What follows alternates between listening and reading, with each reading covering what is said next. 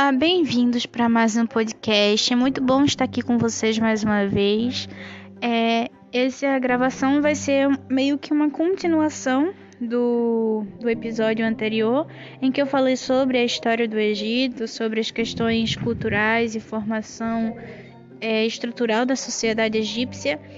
E eu também discuti um pouco sobre as questões referentes à mídia, à visão europeia e as influências que isso acarreta até hoje no nosso dia a dia, né, na forma como a gente vê esse, esse, esse povo tão antigo. E hoje eu vou falar um pouco sobre a Mesopotâmia, né, que como eu falei para vocês é, no episódio anterior, se você ainda não ouviu, eu recomendo que você escute, porque na minha opinião ficou bem interessante. É, eu falei que existe uma região, né, que pega ali uma parte da Ásia e uma parte da África, que é conhecida como Crescente Fértil, e ele recebe esse nome porque é uma região muito vasta e muito próspera em quesitos naturais, né? E a, dentro da expansão desse, dessa, dessa região, dessa localidade, é, se originaram várias cidades, estados, vários povos foram formados ali durante os períodos históricos, né, que se sucederam. E esses povos eles, eles trazem consigo características e identidades culturais muito diferentes. É por isso que é muito importante a gente estudar e dar uma atenção específica para esses povos. Então, é, em relação à Mesopotâmia, basicamente esse nome Mesopotâmia é um nome grego, tá? Não é um nome referente aos povos que viviam nessa localidade. Por quê? Porque, como eu já disse para vocês também no áudio anterior, é, todas as concepções, né, todos os relatos, todas as interpretações históricas que a gente foi construindo ao longo da nossa história, ela perpassa muito por uma visão europeia, né? Porque antigamente os povos mais, como eu posso dizer assim, que tinham mais contato com vários povos ao mesmo tempo eram os gregos, os romanos e as cidades-estados que estavam ali naquela localidade do Mediterrâneo. Então, por eles terem é, contato com vários povos ao mesmo tempo, eles conseguiam é, conservar uma ideia mais ampla a respeito das sociedades que existiam naquela época. E eles também tinham uma maneira mais como posso dizer assim, mais organizada de retratar determinadas interpretações, determinadas ideias. Então, por a gente estar tá muito focado na visão europeia, né, na questão do eurocentrismo, a gente acaba não vendo muito qual era a percepção que esses outros povos tinham. Até porque muito do, da produção cultural, da produção artística, é, é, do conhecimento desenvolvido por esses povos ao longo desses milhares de séculos foram sendo deteriorados e destruídos ao longo do tempo, tanto por esses próprios povos em questões de disputas internas, por questões naturais também, porque muitos desses materiais não conseguiram resistir com o passar dos anos, e também por uma questão de falta de organização e de planejamento. Então, é, boa parte de tudo que a gente conhece, de tudo que a gente estuda hoje, perpassa muito por essa questão do eurocentrismo e dessa concepção europeia. E aí, tendo em vista isso, a gente sabe que a Mesopotâmia é, ela foi uma palavra, né, que foi trazida pelos gregos como definição de um conjunto de povos que viviam naquela localidade específica do Crescente Fértil. Lembrando que o Crescente Fértil é uma região muito grande, então ela pega várias localidades, né? ela abrange vários povos, e a Mesopotâmia, naturalmente, ela não era o, a única cidade-estado, ela não era a única população que estava dentro do Crescente Fértil, existiam muitas outras, como o próprio Egito, que eu falei. Então, é, um grego, um sujeito que eu não sei ao certo quem era, né? Eu não tenho essa habilidade, é, deu esse nome para o povo local lá. Por quê? Porque, como eu já disse para vocês, o crescente fértil ele é cortado por muitos rios, né? E é, muitos rios mesmo. E esses rios conferem a fertilização das terras que estão às suas margens, fazendo com que haja muita prosperidade, muita riqueza natural nessa localidade. E para os gregos, os rios, se eu não me engano, é, se chamam potamos, né? E uma outra coisa interessante também é que né, em alguns dos rios que cortavam aquela localidade do crescente fértil existiam animais que hoje a gente conhece como hipopótamos, tá? E por que hipotó... Hipo... Desculpa, gente. Hipopótamos. Porque, é, de acordo com a linguagem grega também, hipo era cavalo, hipotamos era rio. Então eles viram um animal é, no meio do rio que parecia, né, que tinha lá uma breve semelhança com o que eles conheciam de cavalo. E aí eles associaram a visão do cavalo com a visão do rio, porque o, o animal estava no rio, e aí colocaram o nome de hipopótamos. Isso aí é uma referência referente ao animal que habitava aquela localidade. Fora isso, a gente também tem a Mesopotâmia, por quê? Como eu falei para vocês, rio, pótamos. Então, meso, meio. Então, localidade entre rios. Entendeu a semelhança? É alguma coisa assim. Então, é... eu não sou mestra em linguagem grega, mas é, de acordo com a descrição aqui, esse é o nome correto. Mesopotâmia, porque era uma localidade que estava entre rios, eram terras entre rios. E a Mesopotâmia, ela realmente estava localizada em uma região de terra que estava sendo interceptada por vários rios, né? Que estava ao redor de vários rios. E aí, a gente precisa compreender uma outra questão também que é interessante, é que a Mesopotâmia, ela não era uma terra única tá? Ela não era uma cidade-estado única, um povo único, não. Como eu disse para vocês, o Crescente Fértil era uma região muito disputada, né? Todo mundo queria um pedacinho de terra. Eu acho que se fizessem um leilão não ia ter para quem quisesse. Por quê? Porque é, era uma região extremamente fértil, em uma um local muito árido, muito seco. Então as pessoas que, que viviam nessa, nessa localidade, né, que transitavam por aqueles espaços eram pessoas muito sofridas, né, que passavam por grandes secas, por grandes restingas, por locais com pouca infraestrutura, com pouco elemento para proteger e para garantir uma certa conformidade para eles. E aí quando eles encontravam aquela jazida de diamantes, né, hipoteticamente falando, quando eles encontravam aquele local ali aconchegante, né, verde, as pessoas elas ficavam deslumbradas, né? Elas queriam fazer parte daquilo, elas queriam ter é, acesso àquilo também. Então, com o passar do tempo, foram se acumulando vários povos, né? Foram se formando vários povos naquela localidade.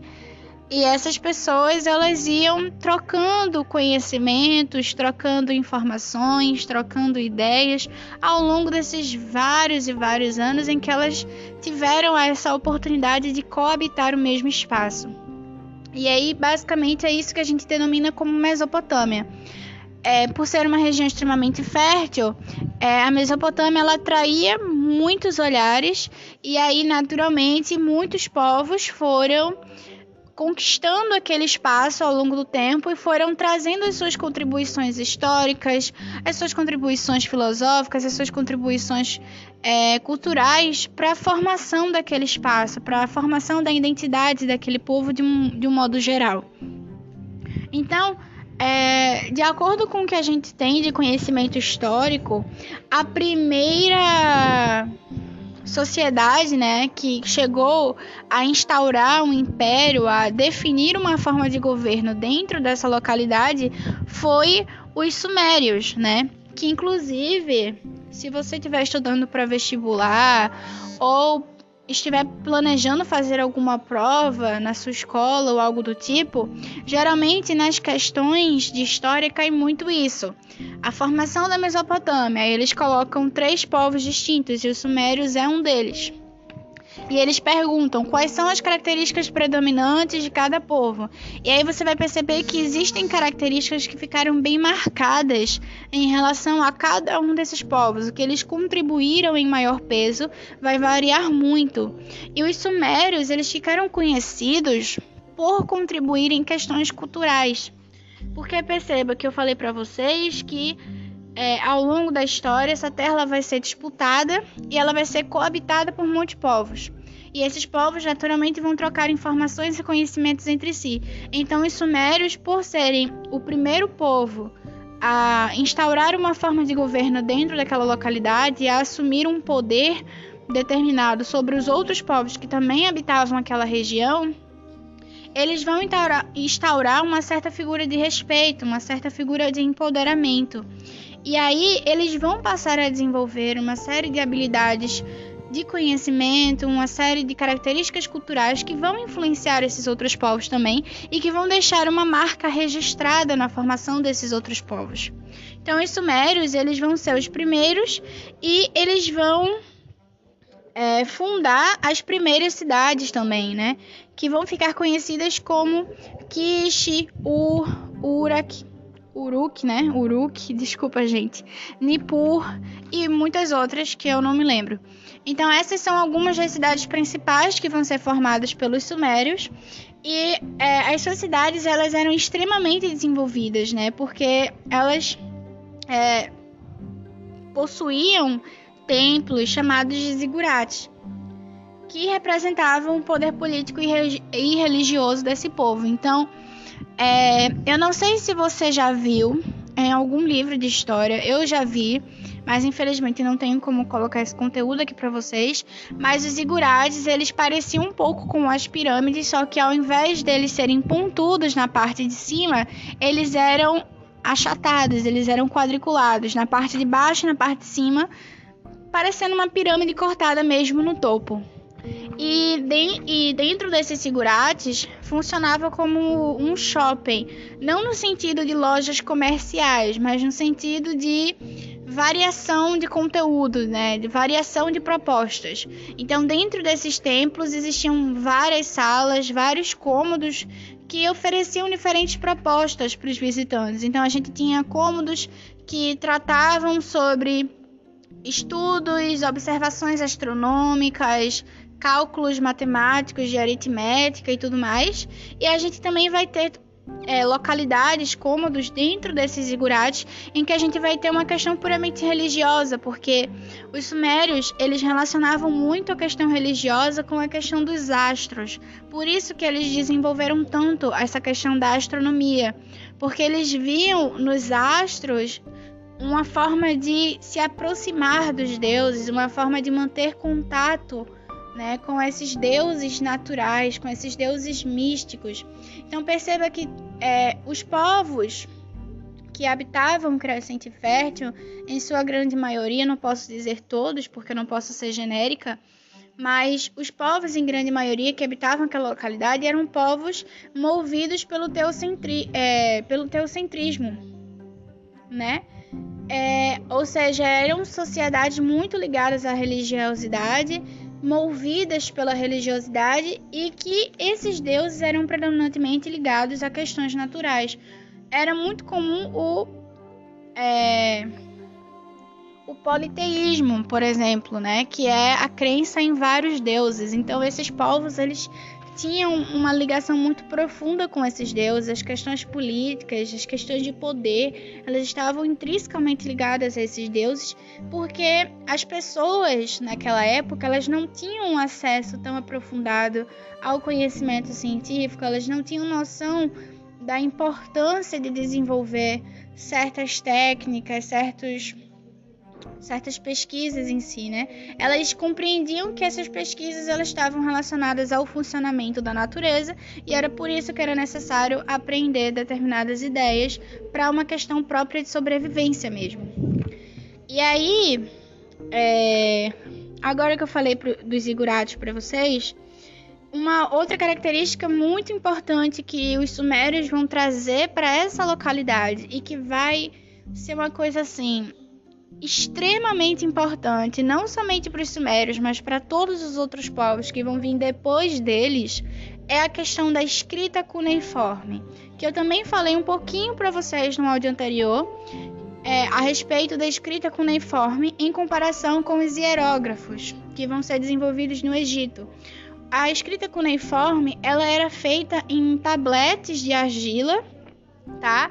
E as, o, as pessoas né, que tinham acesso a esse material, que conseguiam desenvolver esse conhecimento, elas escreviam nesses tabletes com cunhas, né? Que são. É, eu não sei descrever ao certo o que é, mas eu sei que é um instrumento com uma ponta.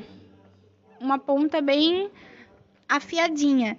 E aí eles escreviam nesses tabletes de argila e deixavam secando ao sol. E aí, quando esses tabletes secavam, a escrita deles ficava registrado ali naquelas cunhas.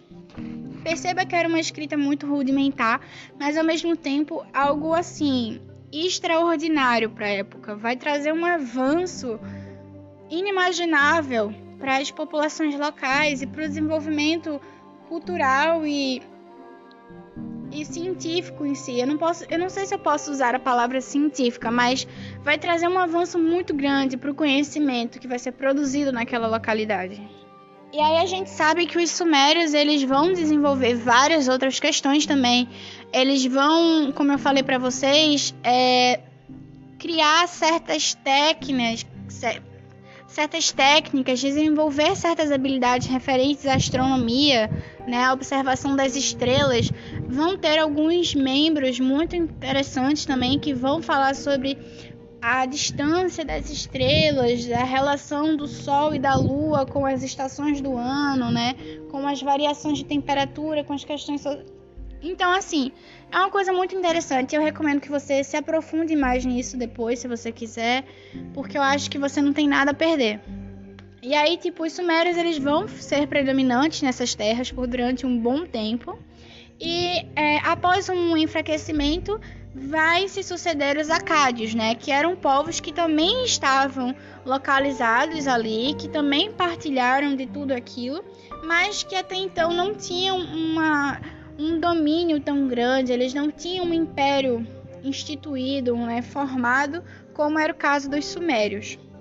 Os acádios, né, eles vão se aproveitar do enfraquecimento dos sumérios e vai dominar aquela localidade, aquele império.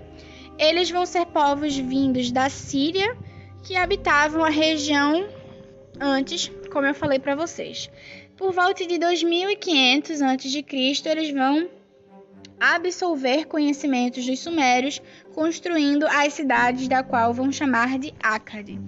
Então perceba que as, a cultura, né, a concepção que eles vão ter vai ser já diferente dos sumérios, vão ser povos vindos de outra localidade e que também por uma questão de necessidade de sobrevivência vão acabar habitando aquela localidade e tomando um certo poder com o passar do tempo. E aí eles vão desenvolver as cidades ácades, e com a conquista realizada, o rei Sargão ele vai unificar essas cidades e fundar o Império Mesopotâmico. E é aí que a gente tem a formação do que a gente chamaria em si de Mesopotâmia, né? Os sumérios eles vão dar essa alavanca e os acádios eles vão formalizar algumas coisas que antes não existiam, né? Vão se utilizar de alguns recursos que antes não eram tão conhecidos. Então, é, com a formação do Império Mesopotâmico, os acádios eles também vão ser bastante interessantes nesse processo de formação. Eu não é, me adentrei muito nas questões dos acádios, porque eu acho que existem outras questões para serem comentadas ainda nesse vídeo e eu não quero tomar tanto tempo de vocês, mas eu também recomendo que vocês estudem mais sobre eles depois. E aí, também com o enfraquecimento dos acádios, a gente vai ter a sucessão dos amoritas, né? Que vai ser o primeiro império babilônico. Se você já assistiu alguma novela da Record, ou leu alguma coisa referente às histórias antigas da Bíblia, do Antigo Testamento e tudo mais, você com certeza já deve ter ouvido da Babilônia em algum lugar. Eu, por exemplo, antes de estudar tudo isso, eu já sabia que a Babilônia um dia existiu só por causa dos jardins suspensos e eu tô viva aqui até hoje. Então vamos lá. É, então os amoritas eles vão ser responsáveis pela formação do primeiro império babilônico, né? E é, eles vão ficar conhecidos, né? Como os burocráticos da região, né? Como os responsáveis pela formação dos códigos e das leis, né? Pelo sistema organizacional das sociedades. Perceba que você já tem aí pista para responder algumas questões de história do seu vestibular. Por exemplo, referente aos sumérios, a gente já sabe que eles foram grandes produtores de conhecimento, desenvolveram várias técnicas e tudo mais, a escrita cuneiforme. Agora a gente sabe que os amoritas, eles foram os, os o primeiro povo a desenvolver o Império Babilônico, que eles eram famosos por uma questão burocrática. Então, você já tem como presumir que eles eram muito é, eles eram muito organizados, né? Eles tinham uma apreensão muito forte pelas questões das leis, pela questão da justiça social. E aí que entra na história um personagem que muita gente conhece, muitas pessoas nem sequer sabem de onde esse personagem saiu, mas mesmo assim sabem quem ele é por uma simples coisa que ficou muito conhecida, principalmente em algumas redes sociais, que é olho por olho, dente por dente. Com certeza você já ouviu essa expressão em algum lugar ou alguém falou perto de você, ou se não para você. Eu espero que não, mas estamos aí vivendo, né? Essa expressão ela é muito utilizada, principalmente aqui no Nordeste, e é uma questão assim que retrata ao Código de Hammurabi, né? Hammurabi foi deixa aqui eu explicar para vocês. É, Hammurabi, ele foi um conquistador e ele ele garantiu, no caso, aos amoritas a conquista do Golfo Pérsico, né? E fundou o primeiro Império Babilônico. Ele também foi responsável pelo Código de Hammurabi e ele também desenvolveu uma série de técnicas que vão transformar a Babilônica, a Babilônia, desculpa, em um grande centro comercial e aí. E também uma referência para a antiguidade. E aí eu vou explicar um pouquinho sobre o que é esse código de Hammurabi, porque é uma coisa assim que eu não sei para vocês, mas que para mim gerou uma certa curiosidade no início. O código de Hammurabi, basicamente, é uma um grande um listão, vamos dizer assim, que contém várias leis, né? Leis que falam sobre as mais diversas questões sociais, sobre as mais é, diferentes deveres e obrigações dos ditos pertencentes àquela população. Não posso falar cidadãos porque cidadãos é um termo referente às cidades, né? É, então vamos lá. Que eu posso dizer para vocês é o seguinte: o Código de Hammurabi, como eu já falei, era um grande listão e essas leis elas vão tratar sobre algumas questões muito variadas que eram específicas daquela sociedade. E ela, o que vai ficar muito conhecido é que, devido à concepção que se tinha na época, a gente sabe que a questão dos direitos humanos, essas coisas e tal, que foram sendo desenvolvidos pela nossa sociedade é uma coisa mais recente, da idade moderna, né? Mas antigamente, antigamente, antigamente, né? As pessoas, elas não tinham essa visão, não. As pessoas eram muito rígidas, muito barra pesada.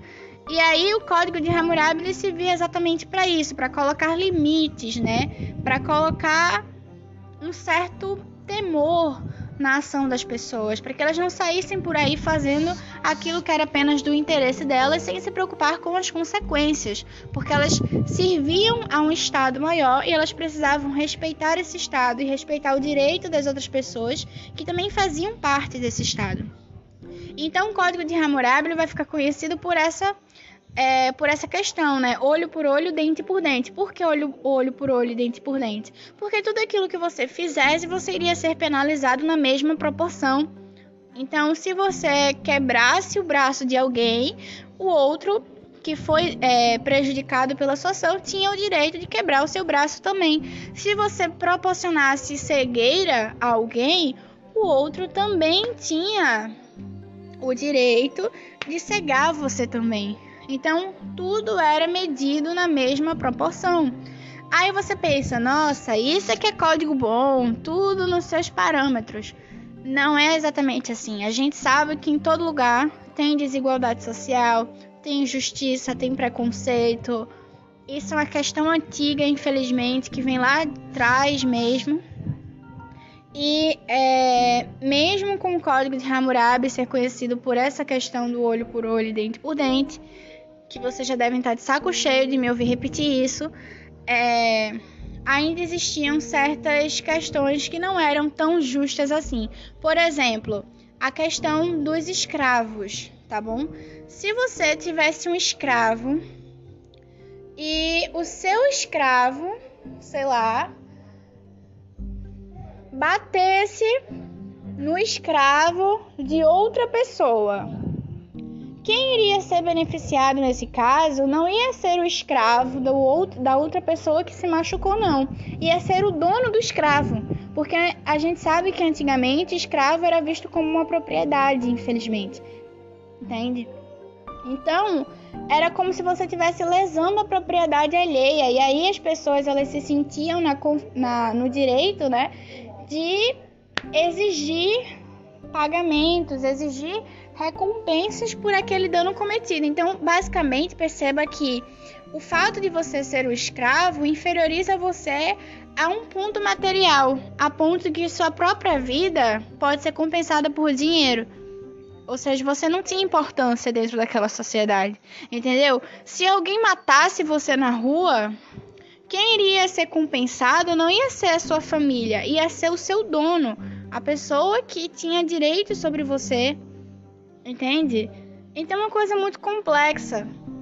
Já se você estivesse tratando em relação a homens livres, sei lá, se um homem livre é, abusasse a esposa de um outro homem livre, quem iria ser recompensado não iria ser a mulher que foi abusada, ia ser o marido dela. Então também perceba que era uma sociedade extremamente machista. Ou seja, existem várias questões sociais aí que são muito confusas, que, que não conseguem entrar na minha cabeça. Então, é, era uma sociedade extremamente desigual em questão de, de, divisão de trabalho, em questão de divisão de direitos, e também uma sociedade extremamente machista, porque as mulheres, elas também eram vistas como, de certa forma, como uma propriedade dos homens, infelizmente.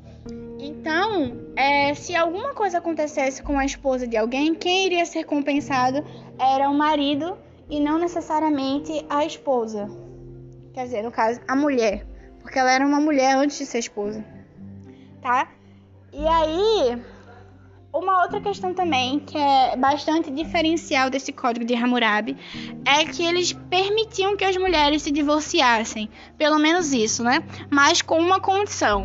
De acordo com a concepção cultural e histórica daquela população, o homem, a partir do momento que ele tomava uma família para si, a partir do momento que ele se casava com alguma mulher e juntos eles geravam, eles gerassem filhos, né? Ele passava a ser responsável por aquela família. Ou seja, a partir do momento que você se torna responsável por algo, você tem deveres para com algo. Então, era dever do homem garantir que toda a sua família tivesse acesso a uma alimentação, a uma segurança, né? Era dever do homem garantir um certo conforto e um equilíbrio dentro de sua casa. E se por alguma razão esse homem não fosse capaz de garantir esse conforto, de gerar essa segurança, de permitir que seus filhos e que sua própria esposa pudesse ter acesso a uma alimentação, a uma vida saudável, digamos assim, então nesses casos a mulher ela poderia se divorciar e se casar com um outro homem alguém que pudesse satisfazer as suas necessidades, que pudesse garantir a segurança dos seus filhos, tá? E aí, só nesse caso o divórcio era permitido. Caso não houvesse, por exemplo, nenhuma queixa, vamos dizer assim, caso o homem pagasse as contas e fizesse um bom papelão para a sociedade, mesmo assim batesse na mulher em casa, ah, não importa, é o marido dela, entendeu? Era assim que se funcionava o pensamento de antigamente. E aí, Hammurabi, ele vai ser esse rei que ele vai ser responsável por essa criação desse código que vai passar a ser unânime para todos os cidadãos, sejam escravos, sejam livres, sejam mulheres, sejam crianças, tá? É... E aí, depois, né, que o Império Babilônico vai ficar conhecido como um grande centro comercial, é, a gente vai ter também a chegada dos assírios, que vão ser reconhecidos pela brutalidade das guerras. Então, aí mais um ponto para as suas questões de vestibular. A gente sabe que os sumérios eles vão ser muito ricos em conhecimento, informações culturais, que os amoritas vão ser reconhecidos pelas questões burocráticas, pela é, legalização das leis, pelo Código de Hammurabi e os assírios vão ser reconhecidos pela brutalidade, pela guerra e pelas questões bélicas em geral. Então, os assírios, eles vão ser semitas que viviam ao norte e eles vão assumir a Mesopotâmia após a queda dos amoritas, tá bom? O que é que vai acontecer? Eles vão eles desenvolveram técnicas armamentistas na base de, com, de combates que vão ser inovadoras para a época. É, eu não sei se isso é verdade, não quero espalhar fake news, mas é, eu vi uma imagem há um tempo atrás em uma das minhas aulas de história de povos em cima de elefantes guerreando. E aí eu, de certa maneira, tive uma impressão de que aquilo estava se tratando de um filme ou algo do tipo, mas depois eu, eu reparei que era uma ilustração. E se eu não me engano, existia uma certa relação, porque, por exemplo, os assírios eles desenvolveram armas e técnicas de combate extremamente brutais, ou seja, mais brutais do que já era comum naquela época.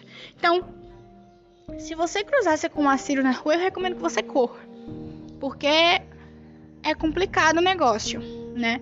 E aí o que, é que vai acontecer? Eles vão ficar famosos por, pela sua questão, pelas suas questões bélicas, ou seja, eles vão ser grandes conquistadores de povos e naturalmente eles vão se aproveitar do enfraquecimento dos amoritas para conquistar aquelas terras mesopotâmicas também, certo? E vão instaurar o seu império ali dentre as cidades e os costumes e as populações que já existiam por ali. E aí, é... Fora essa questão, a gente também tem a questão que eles vão ser responsáveis. É... Então, tipo assim, eles vão gerar muito conflito naquelas localidades, tá? Vai ser um, um período de extrema de extremo medo, de grande terror para aquelas populações. Outra questão também é que os assírios eles faziam muitos escravos por causa dessas questões bélicas. E aí vai chegar um momento em que, devido a alguns desentendimentos, algumas intrigas internas que vão ser formadas ali, eles vão chegar a ser derrotados pelos caldeus, ou seja, todo mal um dia cai, né? E os caldeus, juntos aos medos, eles vão iniciar os ataques a Nivive, que era a capital do Império Assírio. Eu acho muito bonito esse nome Nivive. Eu não sei vocês. Então, é, os caldeus eles também vão ser um povo específico que também sempre esteve por ali naquelas redondezas, junto aos medos que vão fazer um acordo naturalmente, eles vão conseguir atacar Nivive, que era a capital, e dominar o Império Assírio. E aí eles vão fundar o segundo Império Babilônico, tá? E o carinha que vai ficar responsável por todas essas transformações nesse segundo Império Babilônico vai ser um cara com um nome muito estranho, que é Nabuco. Como é que fala isso, Jesus? Nabucodonosor. Nabuco. Eu não consigo falar essa palavra. Nabuco. Nabucodonosor. Alguma coisa assim. E ele vai ser responsável por centralizar e transformar o império em um importante centro comercial, criando fortalezas militares e investindo em obras como jardins suspensos da Babilônica, da Babilônia, desculpa. Então perceba que é aí que surge os jardins suspensos. E aí ele também vai fundar a Torre de Babel. Que massa! Então é isso. E outras características também de destaque relacionada aos povos daquela época é referente a é que tudo isso que eu falei para vocês a respeito dessas cidades, estados, desses povos e tudo mais, que existiam muitos outros, tá? É importante a gente ter conhecimento disso. Eles vão formar o que a gente chama de antiguidade oriental. É claro que eu não falei de tudo, tá? Existem muitos outros povos que que fizeram parte de tudo isso, que colaboraram. A gente tem que ter a concepção do seguinte: é, a visão que a gente tem desses povos, como eu já falei para vocês, é uma visão muito eurocêntrica. Então, vários povos que existiam dentro daquelas localidades, que também contribuíram significativamente para a formação dessa identidade, dessa de tudo isso que a gente estuda hoje, eles também vão fazer parte, sabe? Eles também vão existir. Só que eles vão acabar sendo desconsiderados ao longo do processo histórico, eles vão acabar deixando de lado. E aí a gente não tem muito o que falar sobre eles hoje. Mas é importante a gente reconhecer que existiram muitas contribuições por toda parte. Então é isso, gente. Muito obrigada. Eu espero que eu tenha contribuído de alguma forma para o estudo de vocês, para o conhecimento de vocês de forma geral. Me perdoem pelos meus pequenos contratempos. Eu realmente não consigo falar o nome desse cara no Nabucco ou sei lá o que. E, é, e por todos os outros desentendimentos que eu possa ter provocado. Faz parte. Boa semana para vocês e até breve.